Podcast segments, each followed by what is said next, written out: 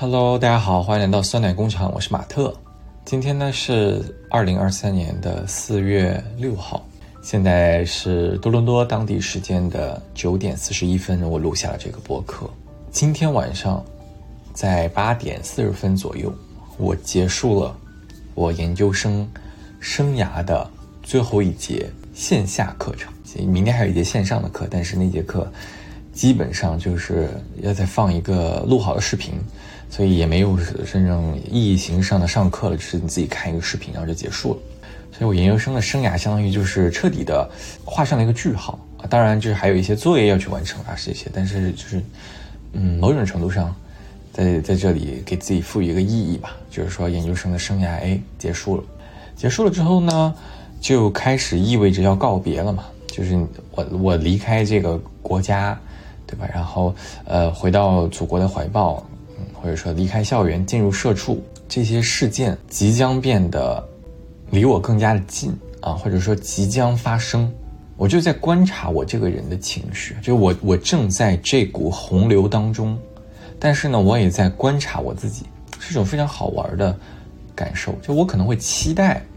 我会有一些呃忧伤啊、愤怒啊、难过啊、开心啊、激动啊、刺激，就我我我在想，我应该会有这些情绪，但现在就是可能还沉浸在一种茫然和不知所措当中，所以就现在没有感觉到什么特别大的变化和波动，反而让我觉得有点慌张，就是是不是我应该在某一个情绪里面，但是我不在，然后我就开始这个自省。但你说没有任何改变吗？我觉得也不是，对吧？就当我有了这个我要离开的想法之后，我就发现我变得贪婪了，就带引号的贪婪。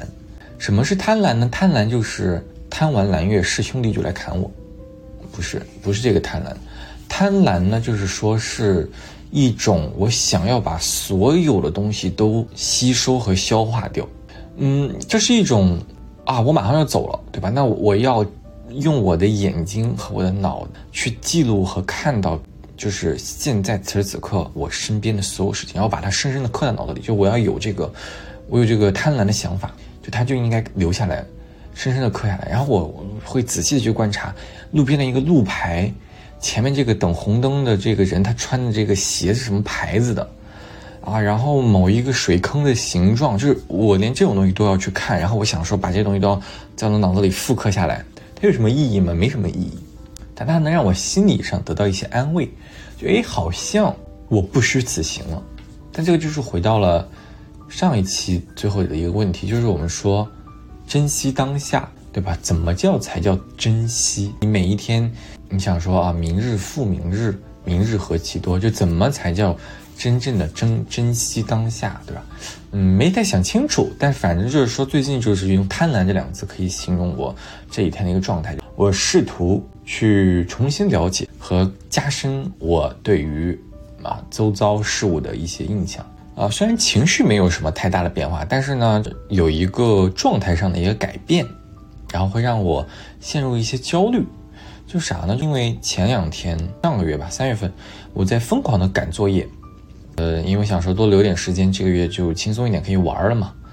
所以在疯狂赶作业的时候，我我可能我的身体都告诉我进入了一种高压的状态，我每天会给自己的事情安排的非常满，嗯，完全不焦虑，也不用去想什么东西，因为这些事情都压了你喘不过气，你就把这些事儿做就好了。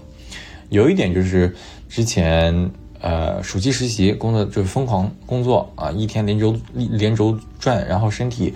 消耗身体、消耗自己精神的那种感觉，但那种感觉说某种程度上，我自己觉得是挺轻松的，呃，结果现在突然一下就是作业，你看到尽头了，很多作业基本上已经完成了。我现在就有一种什么状态呢？就有一种就是你在，呃，初中、高中的时候，你跑那个一千米、八百米，你吭哧吭哧跑到最后了，哇，你整个人就是累到不行，然后你到了终点，你也要往前跑一段，你不能突然嘎就停那儿，对吧？就好像我之前看过什么视频，就是你跑那个马拉松。那些人他是要往前再缓冲一段，他们才停下。你不能直接给他截停，那样其实对于这个人的身体有非常大的损耗，很很危险的事情。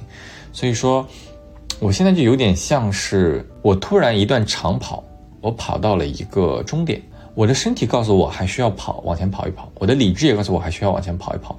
但现实是前面没路了，就嘎儿我就停那儿了，就停那儿了。就是现在就这种感觉，它就是一个在毕业和工作之间有一个 gap，就这个空隙，它让我有了一种焦虑感，就好像哎，我现在没有啥一个明确的目标，呃，没有一些呃指定的压力，就是来自于别人告诉你说你现在就要干嘛，就没有这些东西。更多的就是我自己给自己的这个压力，然后它让我有了这样的一种焦虑感。这个焦虑感不是第一次发生在我身上。嗯，我在本科毕业的时候 gap 过一年，gap 这一年呢，我也有在打工，就我一直都在实习啊，刷简历嘛。但其实当时我是一个休学的状态，就其实我不是一个学生的身份。嗯，同时呢，我又能看到身边的朋友，就他们可能已经要么就是没有 gap。在疫情的期间，他们也要去英国，要去各个地方把这个一年的研究生读完，啊，或者就在国内上网课，他要把这个研究生读完，或者是他直接进入了职场，对吧？半年他可能已经转正了，或者是那个时候可能他已经要答辩了，要要升职了，对，我也听到了一些好朋友他们升职的喜讯给我，但无形当中那些东西都给了我非常大的一种焦虑感，它让我感觉到好像这个世界它在转，但只有我停下来了。然后我现在也有这样的感觉。其实前两天有跟一个朋友吃饭，啊，这个同学呢，他是比我早毕业两三个月，所以他到我现在这个状态已经持续很久了。然后他当时就在跟我在跟我们讲说，他有点焦虑，有点那个什么。我还是有点不理解。我想说，别炫耀了，你现在这么轻松，对吧？你没有学业的压力，你也没有工作的压力，就享受生活就好了，怎么会焦虑？结果。现在我就是我的作业已经到尽头了，我现在每天已经可以有非常多的空闲时间，我反而变得比之前更紧张和和这个莫名的焦虑了。然后就开始反省和思考，为什么我们会有这样的感觉啊？就我也有，他也有，对吧？就我我们为什么有？然后身边很多人都有，为什么会这样？前两天就有看到小红书上的一个帖子，他就说我们中国人总是在不断的赶超一些事情。啊，我觉得他说的很有道理，对吧？大环境上，嗯，你看我们的一些官媒，他们都在讲，包括或者我们小的时候，对吧？看的一些这个历史上面的一些事情，我们都是在喊要去争做世界第一啊。之前的一些口号，比如什么感应超美，对吧？要啊，这个金牌要争世界第一，GDP 要是世界第一，啊，什么样的东西是世界第一了，我们就会拿出来宣传去讲。会有一些大背景在这里啊，包括一些民族自信心，包括我们不能抛开历史去讲，就我们中国曾经是被殖民的国家，然后曾经也是，呃，一些战役当中失失败，也付出过非常惨痛的代价，所以我们需要这样。我非常认可这一套理论，然后我也觉得，就是现在有一些人他们在去接收西方教育的时候，或者说你去听一些内容型的产品，无论是他写的文章还是他的播客，你感到这些人他。我就直直白讲，就是崇洋媚外，但他并没有意识到国外的这些好的东西，它的原始积累是多么的残忍和残酷的。就他就是通过打压和呃殖民也好，对吧？杀戮也好，战争也好，他通过这些东西积累它的原始成本，才能让它达到现在我们看到的好的这个状态。然后现在你去说呃摒弃这这些所有去呃就一味的宣扬它的好。我觉得是有点片面了，扯远了，扯远了，就是不去拓拓展这个方面。你说大环境是这样的，就我们一直在要喊去争世界第一，对吧？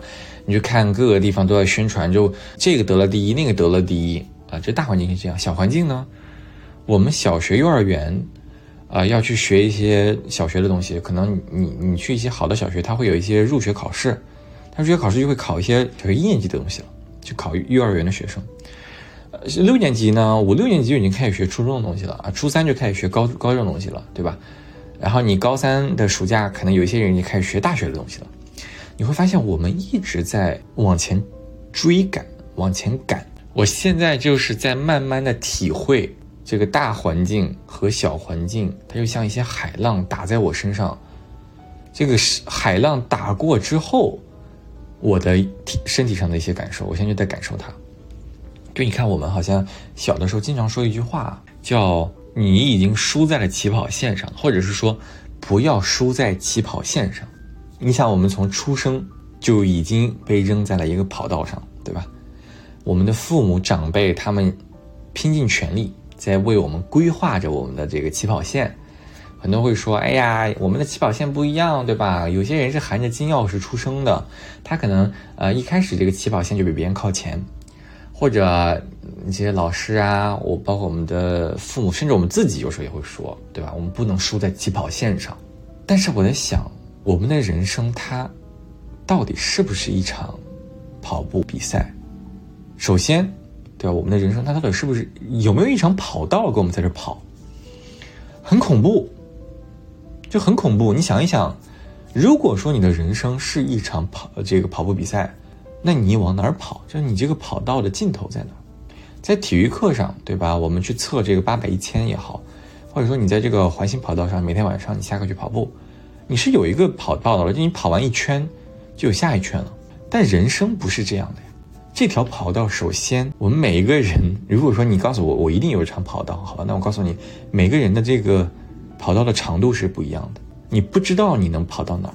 有些人他可能刚出生跑了五米他就离开了，有些人他可能跑了一百米啊、一万米、一千万米，每个人的长度就不一样。同时，你怎么能够确定你跟别人跑的是同一个赛道呢？就是为什么我要在我们还没出生的时候，或者说这个社会它告诉我们，我们每个人是在同一个赛道上跑步呢？很好玩啊，就没有人去讲这些东西。我们只是在讲说，你不要输在起跑线。没有人告诉我们说，这个跑道到底有没有长度？它是无限长的吗？还是它是有限的？像体育课上的环形跑道一样，你跑完一圈就会有下一圈？还是说，我们跟所有人在同一个比赛上跑步？说到这就让我想到，就我我这学期有一门课觉得非常有意思，它讲的是说。啊，英文是 data visualization，就是说用视觉的一些设计的方式去展示一些数据，就把我们现在的一些 quantitative 和 qualitative，就是数字的一些数据，或者说信息，比如说我的这个播客一些文字，对吧？嗯，你的日记，像这些都是 qualitative 的一些这个信息。那怎么把这些信息用？一些有艺术性方式，或者说更容易让别人啊视觉表达的一种方式展现出来吧。当时就有一个海报，就有一个同学他上课分享了这个海报，讲的是说英国的黑人他们在这个政治社会上遭受了一些偏见，大概是这样的一个主题。嗯，这个海报它的画风是两条跑道，啊，这个海报的上半部分是一个黑人，下半部分是一个白人。然后就是说，这两个人在跑步的时候，他在社会当中遭遇的一些不公，会变成这个人的一些跑步上的一些阻碍，很有趣的一个例子啊。但当我看完那个海报，我脑子就在想说，嗯，为什么要给我们营造出一种我们不同的人种之间是在有比赛竞争的？当然，可能我想太多了，但是他就让我想到了，就是我们所谓的这个起跑线这个事情。先说，那我的结论就是，我觉得我们的人生它不是一场跑步比赛，所以它不存在我们的起跑线啊。当然，如果你要告诉我，我们把这一场比赛就是看作，呃，你的初中生涯，比如说三年，对吧？你在初中当中的三年，或者说同期进入这家公司的校招生，你们的前五年是你们这个环形跑道的一圈。啊，比如说初中的话，就是你初中三年毕业的时候结课考试，对吧？你初中升高中的那个考试的成绩作为衡量标准，或者说五年之后你入职职场之后，你们达到了什么样的一个职位，拿到了多少的薪水，我用这种非常呃能够量化的一些指标和数据去衡量你，那可能你可以构建出来一个比赛。但如果你告诉我我的人生是一场比赛，我在出生就输在了起跑线，我是。完全不认可这个说法的，否定了这个说法之后，我就开始回到我之前那个焦虑的问题，就是为什么我好像会说，全世界都在转，只有我停下来了？我就在反省我自己啊，是不是因为太喜欢跟别人比了？就是不是因为我一直觉得我要跟别人竞争、竞赛、比较，我才能感受到所谓的优越感啊，才能够。呃，觉得我现在达到了一些什么，才能够呃收获一些奖励，啊，才能够收到别人的一些这个爱慕虚荣的一些东西，对吧？社会的认可，他人的认可，才能让我找到我自己。我觉得某种程度上是这样的，确实是这样的，我不能否认，因为我就是在这样的教育体系和成长环境当中出来的。然后同时呢，我感觉可能我这个人受到了别人的一些正向的夸奖之后，我会开心。啊，能够给我产生一些积极的正能量的东西。所以我喜欢跟别人比较，我也不怕别人跟别人比较，但是我又疲于跟别人比较，同时呢，我又担心我会输，所以这些比较会让我有非常大的压力。有些时候，呃，这些压力我无法消解，或者说我我想要停下，但我发现我沉浸在那个惯性当中的时候，我停不下来了，或者说我的压力告诉我不能停下的时候，我开始变得心慌，我开始变得难过，然后我就开始反省，我到底为什么跑，开始跑这一场比赛到底是否存在？现在就是这样的一个话题和思考吧。这期播客可能想要讨论这个问题，我在想说，我们到底配不配啊躺平？或者说我们到底能不能停下？我这里说的这个躺平，不是说家里蹲呢啃老本，就是你你你在这里花你父母的钱，然后躺在家里无所事事，你觉得好像一切都是理所当然。我说的不是这种，啊，我说的是，就比如说我自己，我其实到现在为止啊，我都没有那种非常大的宏愿，就是我要去改变世界。很多人有，很多人还真的有，而且可能因为我很幸运吧，因为我的父母他们很努力，所以我没有那种全家需要我马上。补贴家用没了我活不了，至少此时此刻近几年没有这样的情况，我非常幸运。所以说我现在的愿望和想法都比较普通。然后我现在在那想的就是很多全职妈妈或者全职爸爸，他们会说一个话，就是说孩子是我的一切，对吧？这个家是我的一切，我的目标就是围着孩子转，围着家庭转。你会听到非常多的孩子在吐槽这个事情，对吧？很多的播客也在去讲这个家庭关系，就是说你看这样的人他多可悲啊。他给了这些孩子，给了这个家多大的压力？他的人生是很可悲的，他看不到外面的世界，他好像只看到了家里。呃，他只围着我转，他给了我很大的压力，他自己也是穷途一生，他自己好像也背上了沉重的枷锁。但我在想，有没有可能，这些简单的、细小的东西就已经是他们的愿望，是他们的目标，是他们的生活方式了呢？对，比如说很多很多人，包括我自己啊。我现在的目标是什么？我现在目标是我要挣到人生中第一个十万，人生中第一个一百万。这个东西被很多人吐槽，我经常被我的身边的朋友说说，你是不是对一百万有什么执念呢？就会这样子跟我说。不得不否认，就是我深受，呃，现在很多社交媒体的一些毒害。就我会觉得一百万，好像说一些可量化的一些东西，就衡量我人生阶段的一些标准，比如第一套房、第一辆车，对吧？这些东西，等等这些东西，可能都是。我能够用来量化，或者是说体现我存在价值的一些东西，可能很肤浅，对吧？可能在一些人听来就觉得我很，呃，很 basic，对吧？就是很普通的一个人。但我确实是这样的，我被毒打到不会有那种改变世界的想法，所以我有了这些比较，嗯，现实的一些，或者说呃庸俗的一些东西吧。那在这个阶段当中呢，我打开我的这个各种社交媒体，包括平台也好，老师的宣传也好，对吧？学长学姐，啊，职场当中优秀的前辈，一边在跟我讲“采菊东篱下，悠然见南山”，一边告诉我要逃离世俗，选择自己的生活。对，我们是有选择的。嗯，回到家乡，建设新农村，现在很流行，就是去乡下。我不得不说，而且，呃，我自之前的工作也接触到的这方面一些东西，非常有趣。你会看到这样这样的人，好像跟我活在一个平行时空。他们同时又非常的快乐，但是我又有点在思考他们是不是真正的快乐，就是他们是如何摆脱我这种世俗脑袋的。然后一方面呢，你又能看到很多这种成功学的鸡汤，他告诉你，天天在给我推什么不到二十五岁全款买房啊，什么三十五岁岁之前就是应该真的拼一把，就是天天都是在看到这样的东西。左边这幅图在告诉我悠然见南山，没事买买菜。右边这幅图告诉我如何在职场当中往上拼，如何卷死同事。就是天天我脑我脑子里看的就是这样的东西，它给了我一种割裂感。就它告诉我这个社会上有很多种选择，但是我不知道哪条路适合我，我也不知道哪哪一条赛道，对吧？是我正在跑的赛道。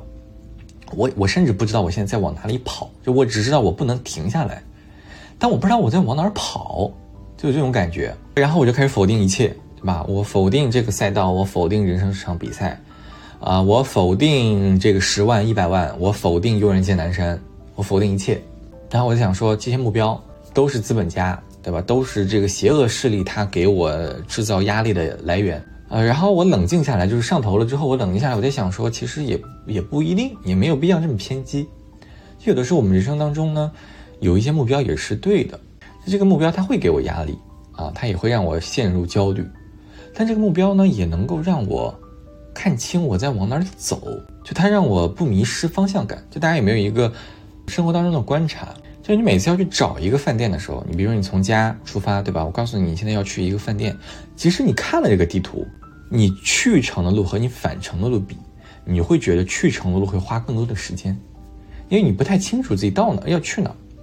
然后你回来之后，你你你就非常清楚这个饭店在哪儿了，你非常清楚你你来的时候这条路是怎么走来的，你回去的时候你就会变得更加的轻车熟路，你内心就不慌了，所以你觉得哦，二十五分钟就二十五分钟吧，你甚至可能比二十五分钟更早到家，或者你心理上会觉得这二十五分钟更短了。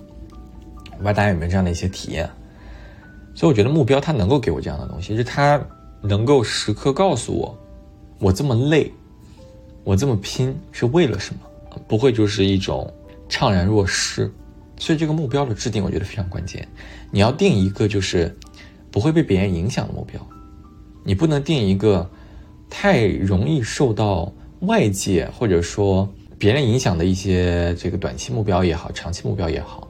对我尽量这个目标它是你自己能够靠自己完成的。所以我觉得给我的人生也好，或者给每一个阶段设置目标是好的。但是可能，你所处的这个阶段，它不是一场比赛。我真的觉得这个，它是一种很可怕的说法。虽然它在某种程度上是很冷血的事实，就是我们的社会资源，如果你要硬去跟发达国家去比，我们不去看原因，就人家是究其根本，他是怎么积累到这些原始财富的，我不去看，对吧？我跟很多人一样，我现在不去讨论这些东西。如果你硬要去比，那确实，对吧？可能某种程度上，我们的某些福利确实不如别人的。所以导致我们的社会资源是有限的。那这样有限的情况下，大家要去争取自己的资源和去贪图享受的话，那你势必会带来一些比赛和竞争。所以你可能没有办法逃离这个东西。它其实对我们的毒害是挺大的。我就想说，既然我们的国家慢慢慢慢在变好，然后我们自己的生活条件也在变好，我们能不能从某些时候开始改变了？比如说我的教育。我们的下一代的时候，我在教育身边的或者劝诫身边的朋友的时候，可不可以不用再去说，啊，起跑线、比赛、跑步这样的一些词儿了？前两天听，呃，应该是叫有知有行吧。然后梦妍这个主播，他我非常喜欢听他的播客，他里面说了一句话叫“这个场上没有别人”。我当时其实没有太听懂他说这句话啥意思，但我现在突然一下，我觉得我非常能够理解了，就是其实人生它。如果说你一定要把它比作一一一条跑步的话，那我希望它是一条没有尽头的赛道，而且这个跑道上只有你自己，没有别人。当没有别人之后，你依旧可以有目标，你依旧可以有休息和疲惫的时候，你也可以望向别人的这个跑步的身姿，但你要知道，你你没有人在跟你去对比，就你你人生的这条路没有对手，同时也没有真正的这个伙伴啊，也没有什么真正的这个这个这个跟你一起跑下去的人。整个这个赛道上，只有你一个人，啊，或者说换一点就更有趣的想法，你可以把它想象成是你在攀岩，你就可以看看你这一辈子能爬得多高，不用把高和世俗的这个职场上的岗位划等号，你可以给自己一些新的维度，对吧？比如说你有多快乐，啊，你达到过多少个你想要去实现的事情，这些事情不一定是很虚伪的事情，比如像我这上周说的，就是我想要到这个。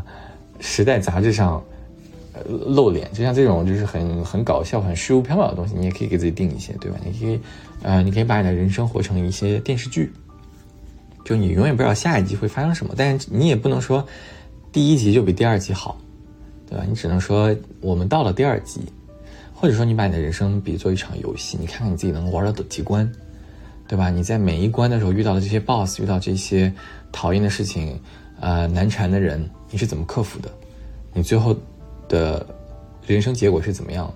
对吧？看看自己能跑跑多远，爬多高，玩多久？我觉得这个才是真正。如果说你一定要告诉我人生是一场这个跑步比赛的话，它对我的价值是什么？而不是一味的强调竞争和攀比。我非常能够感受到，就是我身边有一些朋友，我我就我觉得这么说不好，但是我我确实要这么说，就是我会觉得。一些小镇做题家的性格的同学，他身上有非常强的竞争意识。有一些人，他他非常愿意见得你不好，他看不得身边的朋友过得比他好，或者说这样的情绪会更加的强烈一点。然后或者是说，他更容易炫耀，就他有这样的东西。我我我觉得不能怪他，我只能怪这个体系。就如果说我一定要怪一个人的话，我就只能怪这个体系。我曾经也有这样的问题，我曾经的某些时刻也有这样的，呃，你可以说它是人性的缺点，你也可以说它是这个体系带来的一些问题。但我就在想说，这个东西它克服起来，就当你意识到它之后，然后你克服它，你就会达到一个新的境界和感受吧。我真的是，我真的是这样想的。所以我有的时候现在遇到那些同学，啊，或者说身边的朋友，因为同学比较多嘛，因为我现在可能更多的还是身边那些同学会这样。你有时候能够。看到曾经的他是一个什么人，他现在也会变，我会觉得非常的有趣和好玩呢。这种竞争体系，它真的毒害了多少人？它会让我们性格变得有点奇怪。而且我也看到过一些什么样的事情呢？就我我现我曾经没有觉得有什么，但我现在觉得他他对我们的打击是有多大。在我初中的时候，我们那个学校其实是洛阳市，呃，数一数二，或者说基本上就是最好的一个初中了。所有人的衡量指标都是成绩。就老师他们的绩效可能也跟学生的成绩有关，他们能不能评优秀教师也跟这个班里的成绩有关。然后老同学们呢，你的座位，对吧？然后你你在学校里面的社交圈，呃，老师是否喜欢你，都是跟成绩有关。衡量标准非常的单一，就是成绩。然后我们又是一个住校的环境，所以你想，就是五乘以二十四个小时是这样的一种，呃，单一的衡量模式当中，你的压力会非常大。那有一些跟这个成绩没关系的东西。会让你在这个赛道上输下来的东西，或者跑跑慢的一些东西，就会变得没有那么无关紧要了。比如说，我我我亲眼记得我的老师，他把我们一个同学，这个同学是一个女生，她画漫画画的非常的好，就直到今天我都觉得我没有见过，就是有谁手手画可以画这么好的。就她她完全是出于兴趣爱好，她就画一些漫画。然后我们的老师就是有一天在晚自习的时候，直接把她画的所有东西全部撕掉了。然后扔在了他的身上，就当时我觉得那一刻，我只想说，我这个老师有点狠，这老师好凶啊！但我没有意识到，就这件事情，他对那个同学，因为我不知道对于那个同学，但我知道他对我的打击是有多大。他在那一刻，他告诉我了什么是对，什么是错。他告诉我，我不应该追求艺术，我就应该学好我的数理化。他告诉我，即使我是一个有天分的，我对艺术是感兴趣的人。我在这个年龄的这个时刻，我也不配，我也不值得，我也不能够去画这些我想要的东西。即使我很想要它，我也不应该去要它。他就他就告诉我，我有的时候要去割舍和告别一些东西吧。我无法想象，就我也不知道这个同学他最后有没有学艺术。我希望他有，因为我觉得他真的是我直到今天都觉得是一个非常好的画家。我希望他能够坚坚持画下来。我也相信，如果他坚持画下来，他现在应该能画的非常的好。啊，我我不知道他现在能不能，就是用世俗的衡量标准，就是他能不能找到很理想的工作。但是我我我在想，他应该能够收获一些快乐，只要在他本科期间也很不错。你觉得一个一百零一岁和一个九十五岁的人，把他俩真的放在一起，然后他们两个的人生都剩最后十天了，一个人可能是富豪，一个人可能是贫民窟的老人。他们两个到底有多大的差别？我其实我我很难想象，我真的很难想象。就是说，你说这两个老人，他们在回忆这一生，他们在想这一刻，他们会觉得说我跑赢了吗？对吧？那个九十五岁的富豪老人，他会觉得我赢过他了吗？赢过那个一百零一岁的人了吗？我不知道。在我生命弥留之际最后一刻，我会哎满心欢喜说哈哈我赢了，哈哈我跑得比别人快，我真的会这么想吗？那如果我不会这么想，我凭什么我要要求我们这些孩子要这么想？我凭什么要告诉这些孩子们，我在初中的时候把你呃画了很久的这个漫画本撕掉，是件对的事情呢？我有什么样的权利去剥夺你的这些快乐呢？我又是什么样的事情给我自己和我身边的人告诉你，我们在一场充满竞争的比赛当中呢？如果不行的话，那我们是不是就不应该改口了？是不是就是时候可以改口了？不要再给我们自己这样的一些压力了呢？停下来没有错。停下来呢，也没有输给任何人，因为这个赛场上只有你一个人，这个跑道上只有你一个人，那你输给谁了呢？对吧？无非就是你到达你目标的快慢了呗。但这个标准也是你你来定的呀，你能不能活成人生的主宰？我觉得可能这个才是真正这个问题的下一步的探讨吧。就什么时候我们真正能够摆脱这一些压力的时候，就当我真正能够成为人生主宰的时候，无论你对于你人生主宰的定义是什么，只要你能够活成主宰，你都可以脱离这个社会给我们的一种跑步比赛的机制。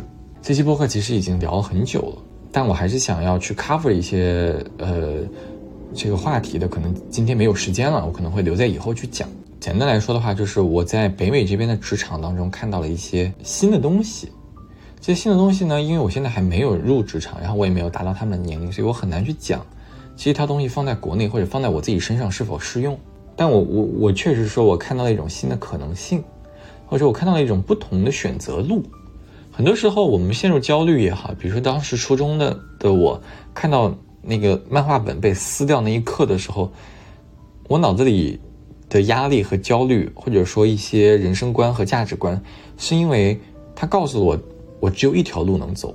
但当我意识到，就是说好像还有别的路能走的时候，可能我就会有一些动摇。希望我这段时间的这个焦虑感能够慢慢变好，我也。